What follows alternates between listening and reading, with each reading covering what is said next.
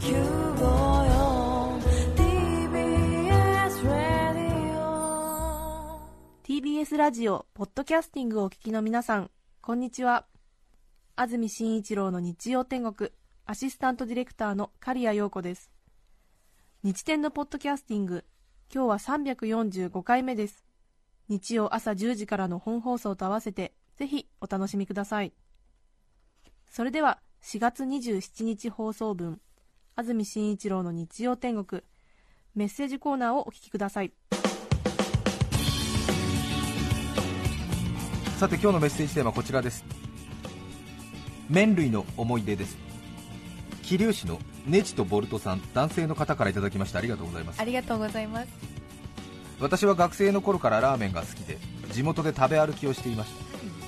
その中でも何軒かある美味しいラーメン屋を自分でランキングにしていましたある日学生時代の彼女を俺のラーメンランキング1位の店に連れて行きました。彼女はそのラーメン屋を気に入ってくれてまた連れて行ってくれとお願いされました。半年後彼女を連れてナンバーワンラーメン屋に行き食事が終わって帰る際にいつもは不愛想な主人が毎度どうもまたお願いしますと挨拶をしてきました。私がナンバーワンラーメン屋を訪れるのは半年ぶりだったのですが覚えてもらえたことがとても嬉しくて彼女に自慢をしました。い。やーとうとう俺も一発のラーメン通になっちゃいましたね。みたいなことを延々と彼女に自慢しました。すると下を向いていた彼女が申し訳なさそうに多分あの主人の挨拶は私に言ったんだと言い出しました。話を聞くと彼女は私に教えてもらった後家族や友人を連れ毎週のように通っていたことを告白しました愕然として聞いた私はこれが彼女と親友に浮気される気分なんだなと思い複雑な気分でいました。彼女とはその後家族になり子供と5人でラーメン屋に行きますがその帰りに「またお願いします」と言われるたび俺に言っているいや私に言っていると今もよく争いになります。ネジとボルトさん桐生市ありがとうございます。ありがとうございます。そうか、うん。幸せですねそうですね。え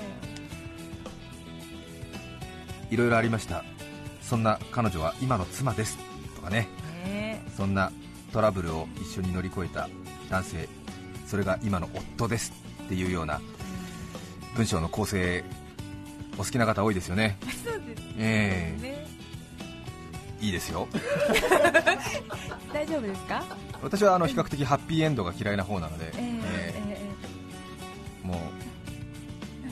こういうのはむしろ教えていただかなくて結構。で すいやいやいや。羨ましいです。ねいや確かに確かにそうです。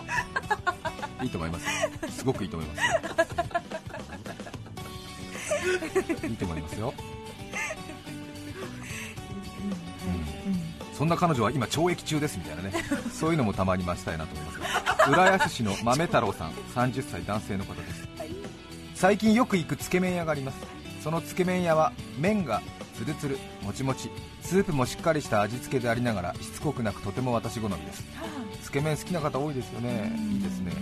しかし私がその店に行く理由がもう一つあります。よくその店で見かける常連客とおぼわしき30過ぎくらいの男性。少しこわもてで注文の仕方もつけ麺大盛り濃いめ早くねと非常にぶっきらぼうでおそらく柄の悪い方なのでしょうしかしその男性の麺をすする音がとても可愛いのです。この音を初めて聞いた時なんだこの人はこんなに柄が悪いのにこんな音を立てて食べるのかと思いましたが隣で聞いているうちにそのチピチピ音が昔うちで飼っていた文鳥の文吉が発情した時の鳴き声にそっくりなのに気づき不思議と懐かしく優しい気持ちになりました幸いその文鳥男は常連客だったため昼1時頃に行くと3回に1回くらいの確率で会えることが分かりたまに時間を見計らってそのつけ麺屋さんに行っています。チュピチュピ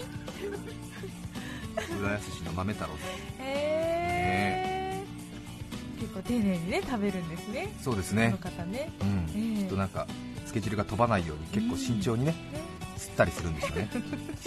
ね、えー最後の1センチくらいまで大事にね、あのあんまりこう暴れないようにねお箸でフォローしたりなんかするとちょっと自分でも恥ずかしい音が出たりするときありますね。モノマネ好きかもさん女性の方ありがとうございます。ありがとうございます。私自身は東京生まれ東京育ち。悪そうな人は避けてきたライフスタイル。しかし私の両親は香川県出身などで幼少の頃からうどん以外の麺類は邪道だと教え込まれてきました。お家族で外食するというと必ずと言っていいほど味の民芸でした。味の民芸ありますねありますね。うどん屋さん、ええ私が二十歳の頃アルバイト先の男性社員とお昼の休憩中麺類の話になったことがありそこで私の麺への趣向が初めてブレ始めました。男性社員が麺類はうどんとそばどっちが好き？と聞いてきたので香川県の両親の教えを信じうどんと答えます。するとその男性はやっぱりねあなたうどんっぽいね。うどん似合うし俺はそばが好きっていう女の子が好きなんだな。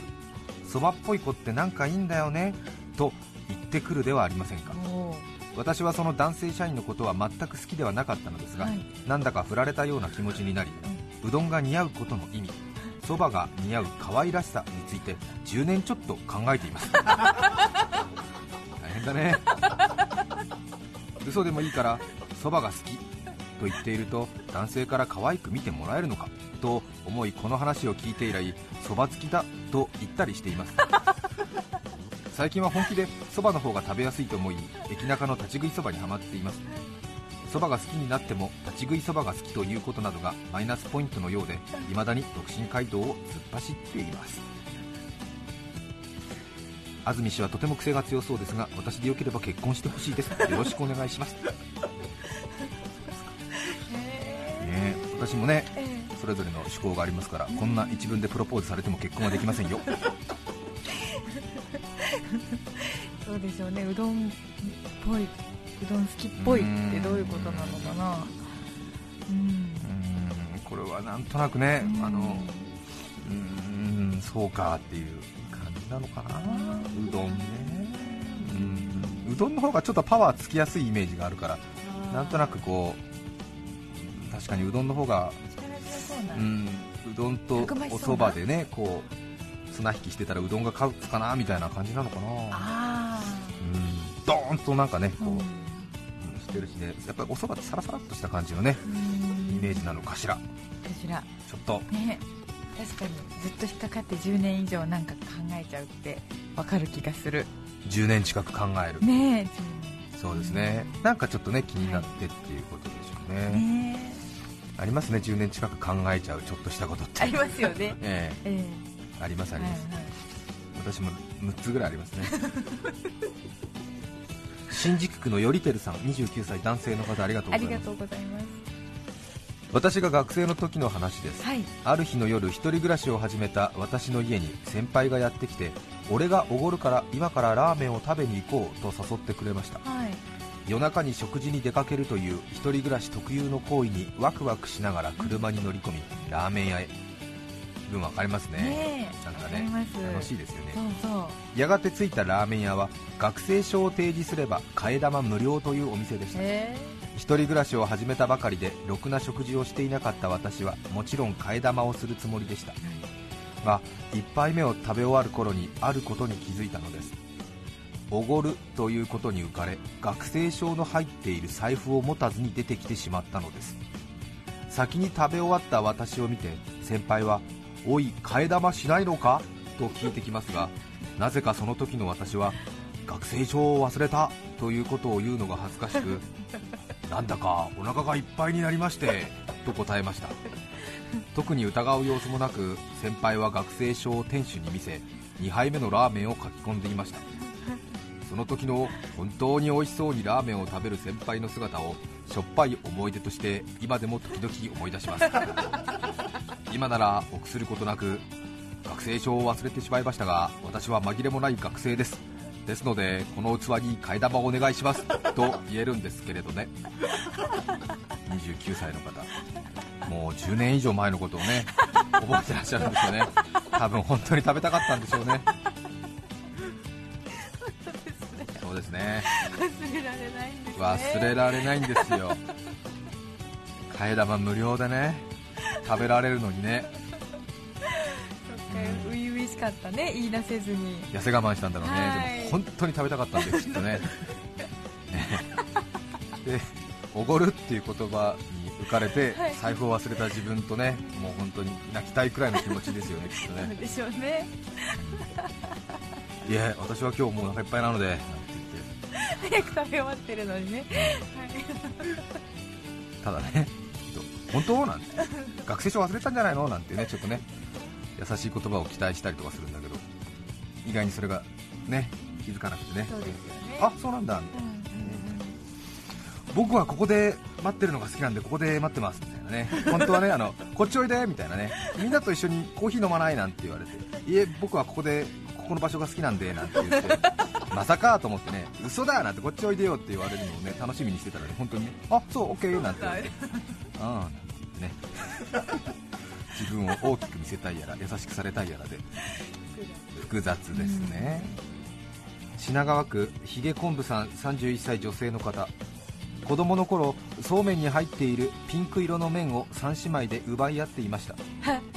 あれ入ってますよね。入ってますよね。あれなんで入ってるんでした緑とかもあるなれ何でしたっけね。なんかなんか意味があるんですよね。意味があるんですよね。えそう。自分で調べてみよう、え そうですよね、ええ。はい。人の器に入っていようがお構いなく最後は手づかみでピンク麺の争奪戦を3姉妹でやっていました。末っ子の私は分が悪くなかなかピンク麺にありつけなかったので湯がく前乾麺の袋から抜いておくことを思いつきました。一度にたくさん抜いたらバレるのでピンク麺をちょっとずつ集めて隠していました2人の姉の目を盗んでの秘密の作業は至難の業。やっと1食分くらい集まった時随分貯めたね。やっと1食分くらい集まった時なんとお中元で5食そうめんが届きました。え私はこれまでの作業が虚しくなりました。白ピンク黄色緑茶色色別になったそうめんの束が綺麗に並んでいたんです。夢見ていたオールピンクそうめんは想像していたより魅力的ではなく私のピンク麺収集は終わりました白の中にちょっとピンクが入っているのがいいんでしょうね。そんな当たり前のことに気づきました。品川区のひげこんぶさん31歳女性の方。気持ちわかりますーねねわかりますえわかります。なかなか根気強いお子さん時代でしたね。そうですね、うん。私もかつてちょっと気持ちがおかしくなっていた時に自分の汗から塩を作るという 一大スペクタクルをお送りしましたけれどもあの時のテープを聞き直してみますと塩ができた瞬間に全ての作業が虚しくなったんですよね集めてる時が一番楽しかったんですね。でここから塩ができるのかなと思ってる時が一番気持ちが乗っていて塩ができた瞬間に気持ち悪いって自分で びっくりするほどしわしわってなってましたよね、えもうなんか。冷めたんですよね。ええええ。ええそうでしたえ、ね。そしてそのできた塩を誰かに預けて私はいなくなったんですよ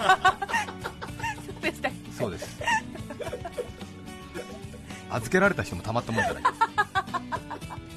相模原市中央区泥棒猫さん男性の方ありがとうございます近所のラーメン屋がお気に入りで結構な頻度で通っていますその店はやや不愛想な店主が一人でやっている店なのですが、はい通い始めてしばらくした頃私への退店の挨拶の際に毎度ありがとうございますがついていることに気づきました他のお客さんへの挨拶を観察しているとどうやら店主が常連と認めた人にだけ毎度ありがとうございますがついているようでうん。その法則に気づいた時は私もやっと常連と認められたんだなと感慨深いものがありました。ねしかし諸事情により半年ほど行かなかったところ私への挨拶から毎度ありがとうございますが消えており私はまずい常連の枠から除外されたと狼狽しましたそれ以来半ば義務感に近い感じで通うようになり現在は常連として認められたようです。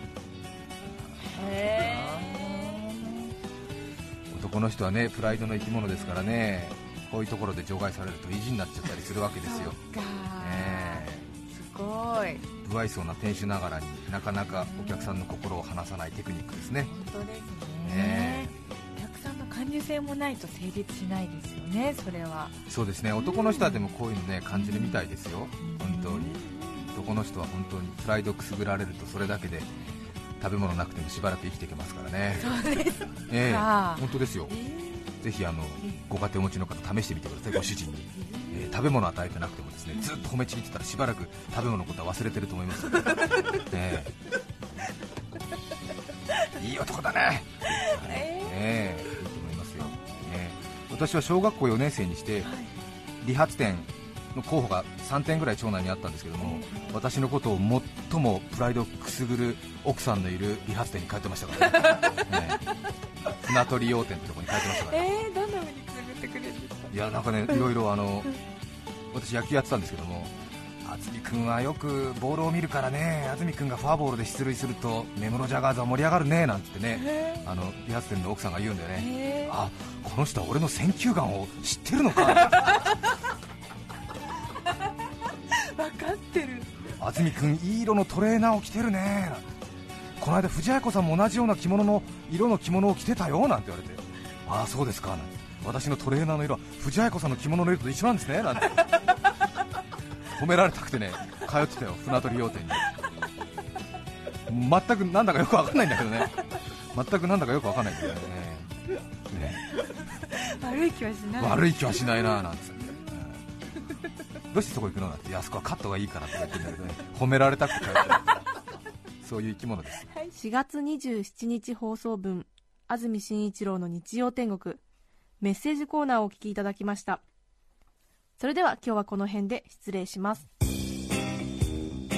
安住紳一郎のポッドキャスト天国。群馬富岡製糸場の世界遺産登録が確実に。6月には正式決定する見通しです。よほどのことがない限り登録はまあいける富岡。954TBS ラジオです。さて来週5月4日の安住紳一郎の日曜天国メッセージテーマは「愉快な子供の話」ゲストは C 級スニーカーマニア永井美希二さんです。それでは来週も日曜朝10時 TBS ラジオ954でお会いしましょう。さようなら。安住紳一郎の「ポッドキャスト天国」これはあくまで試供品皆まで語れぬポッドキャスト。ぜひ本放送を聞きなされ。TBS ラジオ954